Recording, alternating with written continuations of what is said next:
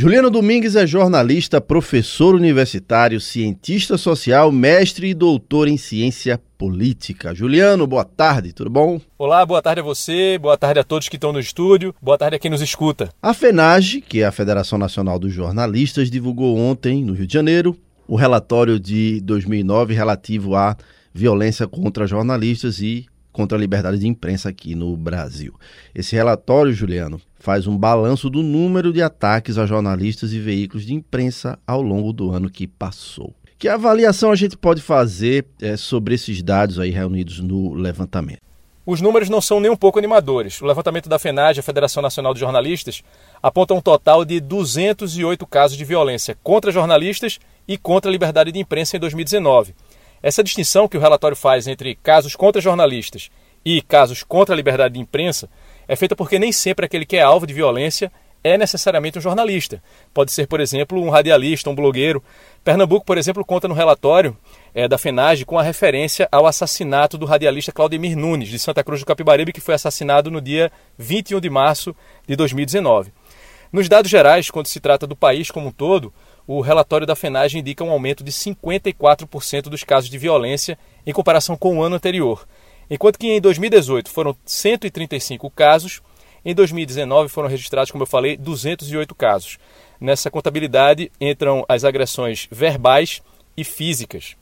O documento da FENAGE acredita a maioria dos casos ao presidente Jair Bolsonaro.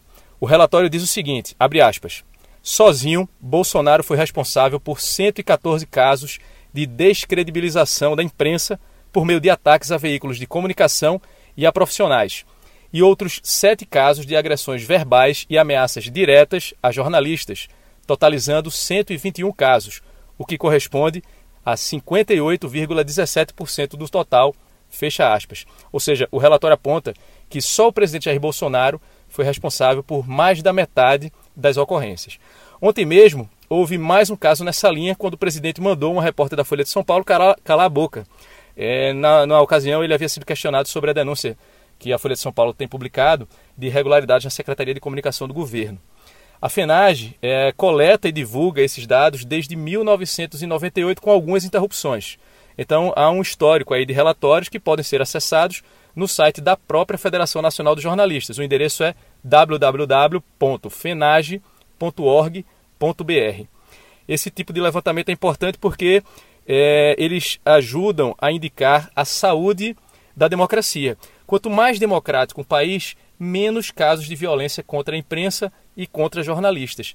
Essa é a tendência. Se houve um aumento de casos de violência contra jornalistas e contra a liberdade de imprensa, é sinal de que a nossa democracia não vai tão bem assim. É preciso ficar atento. Vamos aguardar os próximos relatórios. Obrigado, Juliano. Valeu, boa tarde e até a próxima. Uma boa tarde a vocês, boa tarde a quem nos escuta. Até a próxima.